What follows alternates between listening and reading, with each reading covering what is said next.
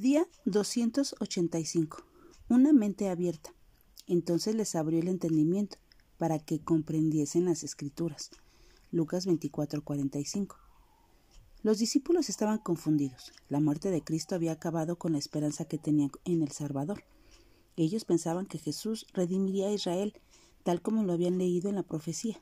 Muchos vieron a Jesús, al líder que los llevaría a un nuevo éxodo y los libraría de los opresores romanos, pero ahora que Cristo había muerto, no entendían. El reino de Dios no era lo que ellos estaban esperando. Pensaban en un reino terrenal y en un líder como los otros. Las profecías señalaban su muerte y su resurrección, pero no lo lograban entender. Las escrituras no se pueden comprender solo con la mente humana. Es necesaria la ayuda del Espíritu Santo. El maestro les recordó las enseñanzas que les había dado y lo que siglos antes decían las escrituras sobre su venida, su muerte y su resurrección. Necesitamos tener un corazón dispuesto a recibir enseñanza y un oído listo para comprender la reveladora voz de Dios. ¿Y tú? ¿Escuchas la voz de Dios al leer la Biblia? ¿Ves al Cristo resucitado mientras examinas su palabra? Verifica si entiendes lo que lees.